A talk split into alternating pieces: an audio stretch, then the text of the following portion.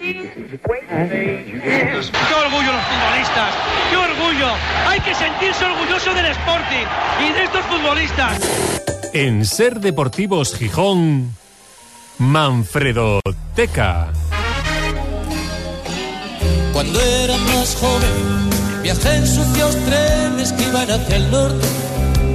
Pues hoy echamos un vistazo al pasado del Sporting como cada miércoles. Hoy hay que remontarse a principios de los años 90 para recordar a un entrenador que lo decíamos antes. Dejó en el poco tiempo que estuvo en el Sporting mucha huella, muchas anécdotas, eh, un recuerdo de mucho cariño por parte de mucha gente. Manfredo. Sí, es un segundo capítulo del holandés Bert Jacobs, que como decíamos anteriormente dirigió al Sporting 29 jornadas en la temporada 1992-1993 en Primera División. Ya tratamos su trayectoria en noviembre de 2019. Falleció eh, hace ahora 24 años, va a hacer, en noviembre, de, con solo 58. Y mm, retomamos su biografía porque hace dos meses salió a la luz un interesante libro sobre su carrera, escrito por dos periodistas holandeses, uno de ellos Michael Krijkamp, que por cierto me escribió varias veces para conocer detalles del paso mm, de Jacobs por Gijón y alguna simpática, porque claro, yo le mandaba los mails en, en español y él los traducía en algún traductor estos, de estos. sí, y claro, le contaba cosas de sidrerías y tal, no, no entendía Esa nada. palabra, claro, Sí, quedaba como sí, si le fuera quedaba en, un poco raro. en ruso. Bueno, vamos a situar primero al personaje, para quien no recuerde exactamente quién era Berriacos, cómo fue su llegada a Gijón, ponnoslo en, en contexto. Sí, rápidamente, el fichaje de Berriaco se gestó por una recomendación que le hicieron al entonces directivo rojiblanco Paulino Tuñón. Jacobs gozaba de un gran prestigio en los Países Baj- Baso- Bajos, de hecho era un ídolo en el Vitesse, pero era un desconocido en España. Aquí intentó plasmar la filosofía del gusto holandés por el buen fútbol y lo logró por momentos, pero entre que había sido un entrenador elegido por la directiva de Plácido Rodríguez Guerrero y por tanto no tenía la confianza del entonces nuevo Consejo de Administración del Sporting. Claro, porque que estuvo en el tras- periodo de la transición de Claro. club a sociedad Sí, anónima. Plácido eh, y su directiva firmaron a Berriacos y luego resulta que en septiembre, el día 5 de septiembre de 1992, la entidad se transforma en Sociedad Anónima Deportiva. O sea, que los que entraron nuevos ya tenían entrenador, ¿no? Ya se había hecho toda la pretemporada.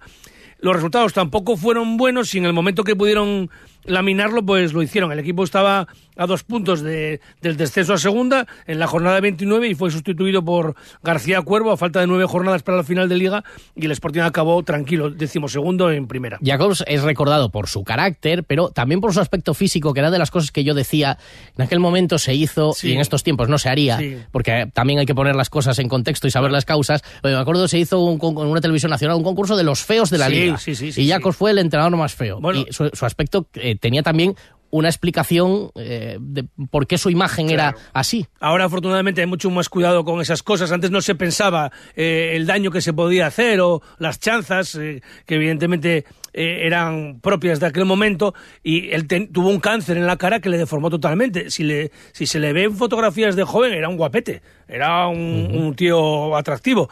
Y, le dejó la cara, pues, pues como un, un personaje de, de- terror. Sí, sí, Y entonces, yo recuerdo que incluso en el propio, entre el propio sportingismo se hicieron carteles con la cara de Berriacos que se pusieron en los bares y ponía esta temporada el Sporting va a meter miedo. Y era por el aspecto físico que tenía Berriacos. De hecho, él acabó muriendo de cáncer le también. reprodujo, Se le sí. reprodujo el mismo que, que- que efectivamente, bueno, pues había cambiado su imagen. Vamos a recordar qué equipo tenía, cómo, qué equipo jugaba aquel año con Jacobs. Bueno, de momento la primera faena que le hicieron ya, eh, que ya comentamos aquí más veces, fue que el día antes de empezar la liga 1992-1993 le, trasla- le traspasaron al único delantero centro que tenía, que era Monchu, lo vendieron al, al Sevilla, ese nuevo eh, eh, atribulado Consejo de Administración del Sporting, cuando además la temporada anterior, en el mercado de invierno, ya se había traspasado a Milan Lujovi al San Etienne.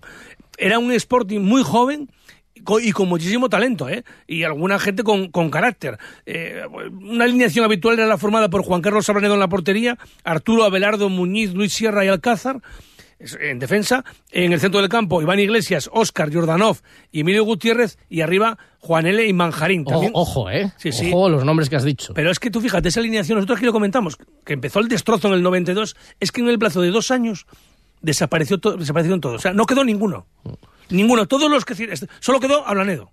Todos los demás que acabo de citar, Arturo Abelardo, Muñiz, Sierra, Alcázar, Iván Iglesias, Óscar Jordanov, Emilio Gutiérrez, Juan L., Manjarín o dos más que jugaron mucho como Pablo Díaz Estalla y Cela, todos o fueron traspasados o se les dio de baja. O sea, en dos años destrozaron el club o el equipo.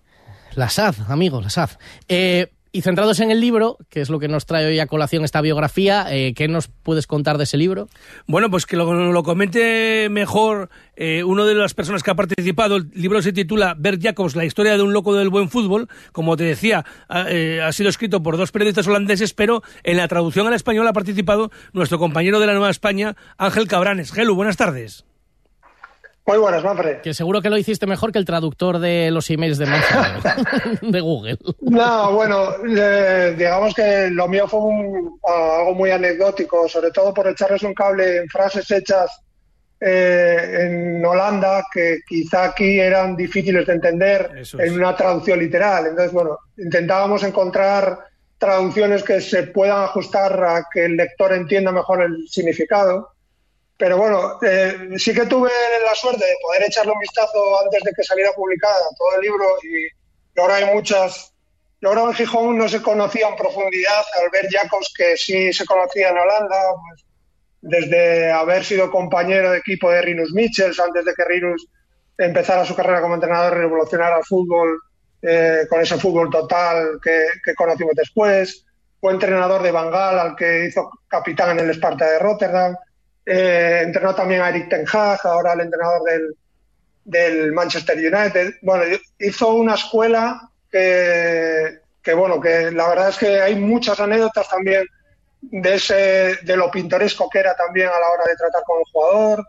Yo creo que fue un avanzado en su tiempo porque le gustó, digamos, hacer cosas que hoy vemos normales, como que el entrenador se muestre más cercano, eh, que incluso se vaya a cenar o mantenga reuniones con sus futbolistas, algo que en aquella época era súper estrambótico.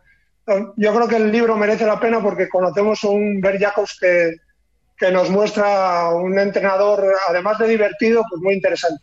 Y con un trato especial con los jugadores, como aquella anécdota que ya comentamos también en su día, de cuando Emilio Gutiérrez y Ovidio se enzarzaron en un entrenamiento. No sé si aparece en el libro también ese capítulo. Aparece, aparece. Aparece en el, en el libro incluso Emilio también eh, participa, bueno, recordando a, a, aquella anécdota y bueno, y como esas hay pues desde un día que acabó en el calabozo en Benidorm, una concentración que hizo con el con, con el Fortuna citar porque bueno, le gastaron una broma y en su habitación cuando llegó por la noche no había ni cama, ni alfombra, ni nada, se lo escondieron todo.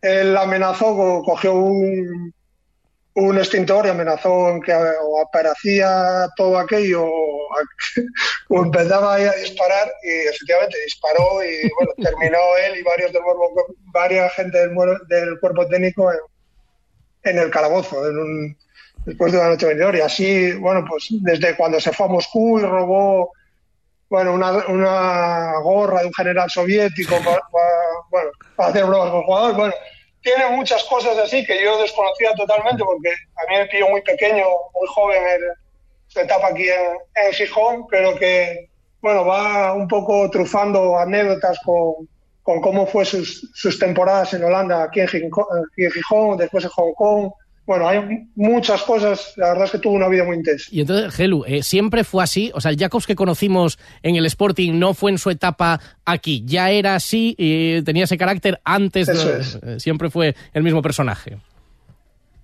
Eso es. Él, digamos que marca tanto en Holanda, ya no solo porque él, digamos que ya cuando quiere ser entrenador intenta combatir el, fútbol de patadón y, demás, sino que piensa que hay otro fútbol que se puede hacer, como es el, clásica escuela holandesa, pero que en aquella, digamos, se estaba desarrollando. Y además lo hace con un sentido del humor que, que ayuda, digamos, a mostrarse como un entrenador cercano, como más un compañero, entre comillas, que un jefe de los, del vestuario y eso en aquella, claro, estamos hablando de años eh, 70, 80. Ya, no era... Estamos hablando de una época en la que aquello impacta. Eh, que se nos marcha el tiempo. ¿Dónde se puede comprar? Bueno, se, se puede comprar en Amazon. Eh, eh, nada, con poner Ver Jacobs en el buscador de, de, de Amazon ya te, te, aparecen, hay dos precios, 17,50 y 22 euros. 22 euros es tapa dura, 17,50 tapa blanda yo creo que es un buen regalo o para aquellos que quieran futboleros o que les guste la historia del Sporting o todo lo relacionado con el fútbol rojo y blanco, yo creo que es interesante. Pues Seguro que sí. Recordamos el título, Ver Jacobs, la historia de un loco del buen fútbol. Gracias, Gelu, gracias, Manfredo. Hasta luego. Adiós. A vosotros.